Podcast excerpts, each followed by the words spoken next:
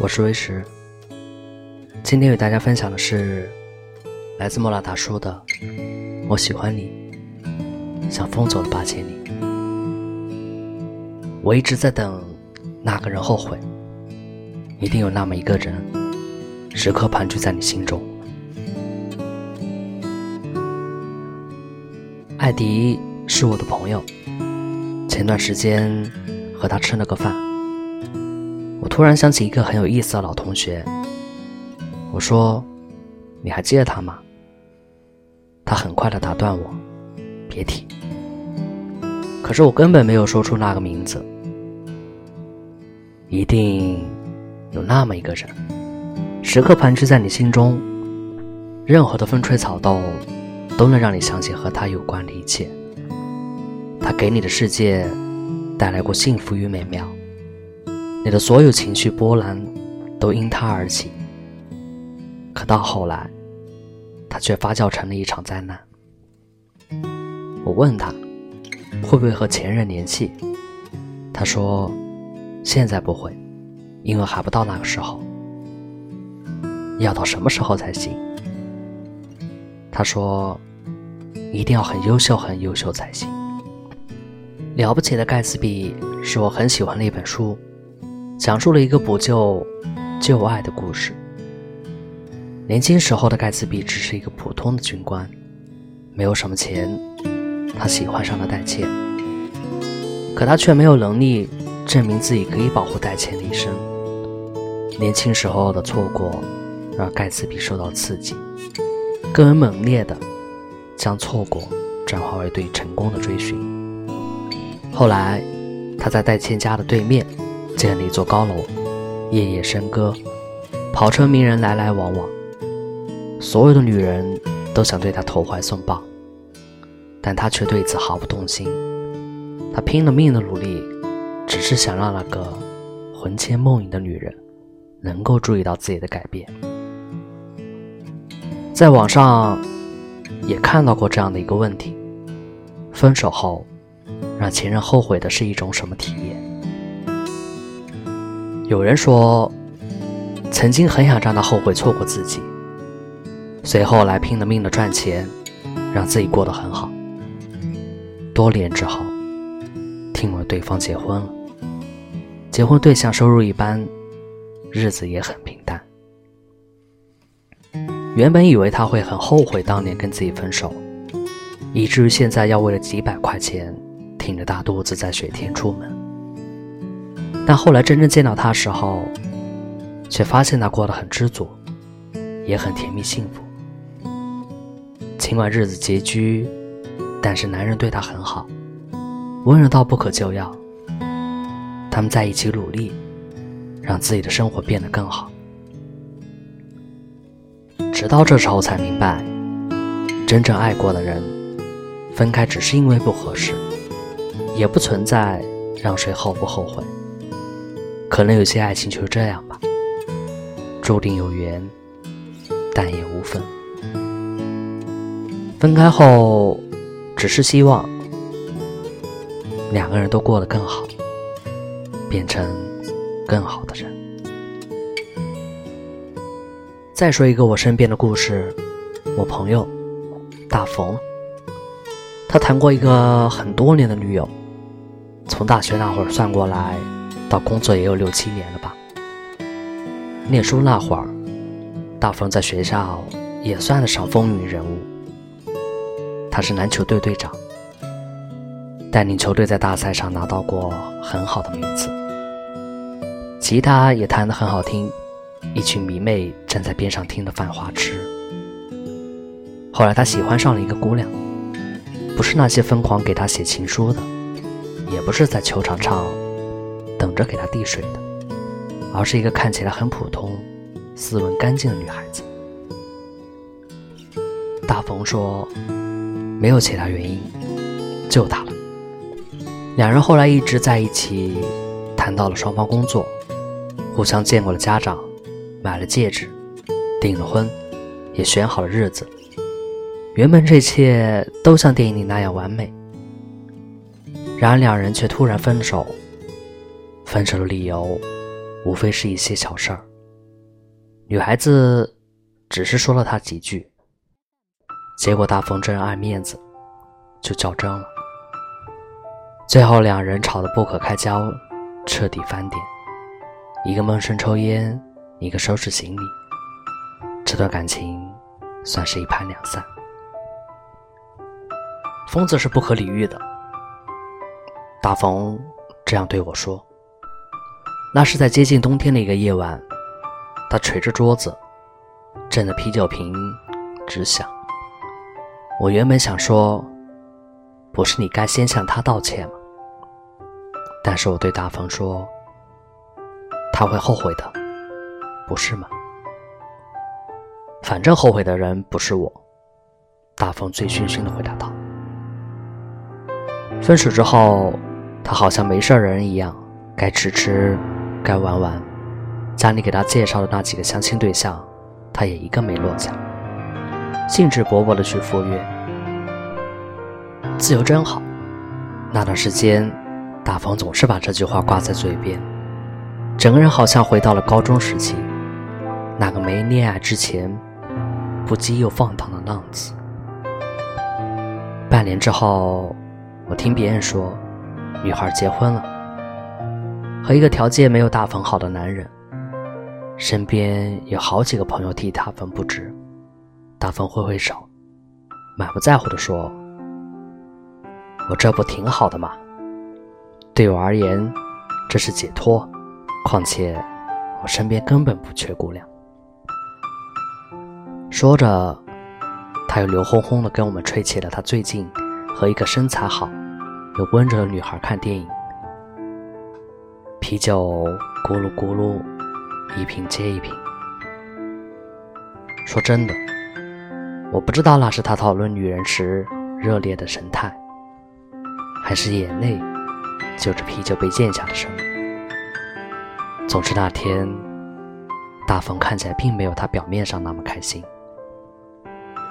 后来在一些聚会上，也见大风带了一些其他的姑娘，说实话，都不赖。妆化的都很好看，头发也很长。有朋友问他：“这妹子，你足够爱人家吗？”他笑了，说什么喜不喜欢，舒服就行了。那怎么行呢？结婚不是得找一个特别特别喜欢的才行吗？大风沉默了很久才回答：“和谁结婚都是一样的。”很久以后，我已经差不多忘了这件事儿，也坚信大冯会走出这段感情。后来，他和我说，他认识了很多不错的姑娘，工作也很顺利，赚的比过去多多了。我问他什么时候结婚啊？他说：“这有什么好急的？遇到了合适的，明天就结。”又过了两年，身边的人都已经结了婚，这次老冯终于发来了请帖。我遇见了命中注定的女人，期待莅临。我给他回了个电话，恭喜啊，你小子！婚礼那天办的挺大，百十来号人，会场充满浪漫的气息。小孩跑来跑去，抢着喜糖、红包，三姑六婆一个劲的夸新娘子好看。新娘不高不矮，不胖不瘦，笑起来弯弯的月牙眼，说话温温柔柔的，和他前女友一点也不像。印象里，他前女友微胖，但是很好看，经常和他互掐。说话大嗓门，笑起来整条街都能听得到。婚礼进行到中间，司仪带着标准的职业化微笑，对着台下的亲朋喊：“要不要让他们亲一个？”台下那些人跟着一起起哄。大冯当着全场亲友的面，大声说：“我爱你。”那个女人回应道。我也爱你。再后来，我和大冯的联系时也少了，只是从其他的朋友口中听说他过得很不错，工作蒸蒸日上，家庭和睦，还生了一个可爱的女儿，算得上是走上了人生赢家的道路。直到很多年后，我回到大冯所在的这座城市。接到他一通久别的电话。那天晚上，他喝得酩酊大醉，手舞足蹈地展示他妻子和女儿的照片。妻子眉眼温柔地坐在沙发上，孩子戴着小公主帽，神态可爱的在弹钢琴。很好啊，我笑了笑，确实是很可爱的妻女。他沉默了很久。熄灭了烟，然后用最小的声音对我：“讲，你说过他会后悔的，不是吗？”那是在秋末一天的凌晨两点，球迷大声喊叫，比他更想喝醉的人。他趴在酒吧睡着了，在与他分开了第八个年头。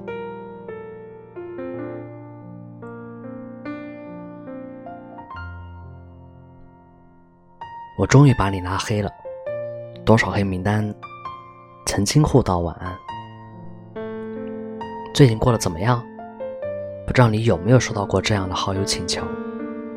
明明已经删掉了很久，也很长一段时间没聊天。本以为两个人就会这样相安无事一生，对方却突然冒了出来。一般看到之后，都会直接忽略掉，或者是。暗骂对方阴魂不散，但也有很多人，本来平静的内心却被这句话掀起了轩然大波。很早之前，我在一个微信群里聊天，认识了一个叫咪咪的女孩。那时候大家都在讨论一个话题：你们删过喜欢的人吗？咪咪说删过，一直在等他加回来。两人从高中到大学一直在一起，后来因为很多的原因分开了。从傲娇欢喜到恋恋不舍，到小心翼翼，到彼此陌生。互删之后，他想这样也好，这样就不会纠结要不要在最后一次主动发消息，也再不用再等着、盼着、期待着对方回复了。我理解那种感受，删掉最喜欢的人，真的是撕心裂肺的痛，因为得不到，看到他和别人在一起又会很难过，分开了很久，很久还是会想念他。那时你喜欢一个人，你想让全世界都知道他多好，提到他，你眼里都闪着小星星，到后来。你们两个人的名字再也不相关，只有输入法有时候会故作聪明的让你难受。早上的时候，咪咪给我发消息说：“好可惜呀，竟然是梦啊！我梦到他给我打电话说不如和好吧，我开心的要哭出来，结果却只是梦，枕头都哭湿了。”他说：“还好我现在不是十六岁的女孩子，我最多会难受，偶尔小沮丧，不会绝食，也不会太颓废，只是很多时候还是会不可自控的想起他。有时候对一个人喜欢或许可以放下，但是对一个人思念是很难放下的。”那种感受扎根心底，你根本驱赶不了。有时候看到一部电影，听到一首歌，或者到了某个季节闻到了某种气味，那些旧的片段和人就会毫无征兆的涌动出来。他在时，他是世界；他不在时，世界是他。总是时刻牵引着自己的心，从特别关心到取消，从聊天置顶到取消，从单独分组到大众分组，从都是他的名字的地方到删除，从互相关注到取消关注，从哪里都是他的东西到清空。后来，他在你的生活里再也没有出现。后来我问咪咪：“那你会主动叫他回来吗？”他说：“不会了，还是就这样思念着吧。不想再联系那个已经成为记忆中的人了。也许互不打扰，才是彼此最合适的距离。”前几天看到一个新闻，有个男人偷偷给前任帮忙。被妻子发现，吵架的时候还弄湿了妻子的手腕。下面的评论青涩的批评这个男人：这么心疼前任，那就跟前任过好去吧。身边有个朋友跟我说：“给前任帮忙怎么了？不就是朋友之间的互相帮助吗？”我说：“换位思考一下，假如……”是你对象总放不下前任，你怎么想？朋友恍然大悟。其实不止一次被问到这样的问题：分手后要不要做朋友？这个问题，实话讲，我也没有确切的答案。即使给出了，也肯定有很多不同的意见。还是具体情况具体分析吧。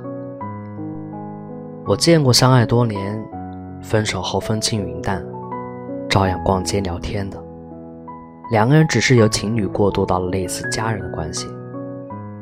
我也见过很多分手后老死不相往来，因为见到对方就会想起之前的种种，是眼不见心静，是放不下。但我觉得，分开后还是尽量不要联系吧。不要心胸坦荡的去参加他的婚礼，不要占有他在你的好友列表里自生自灭，也不要时不时的跟他聊天互动，问一句“你好吗”。你要做的，是把过去斩断，一干二净，过新的生活，这是一种克制。也是对前任的尊重。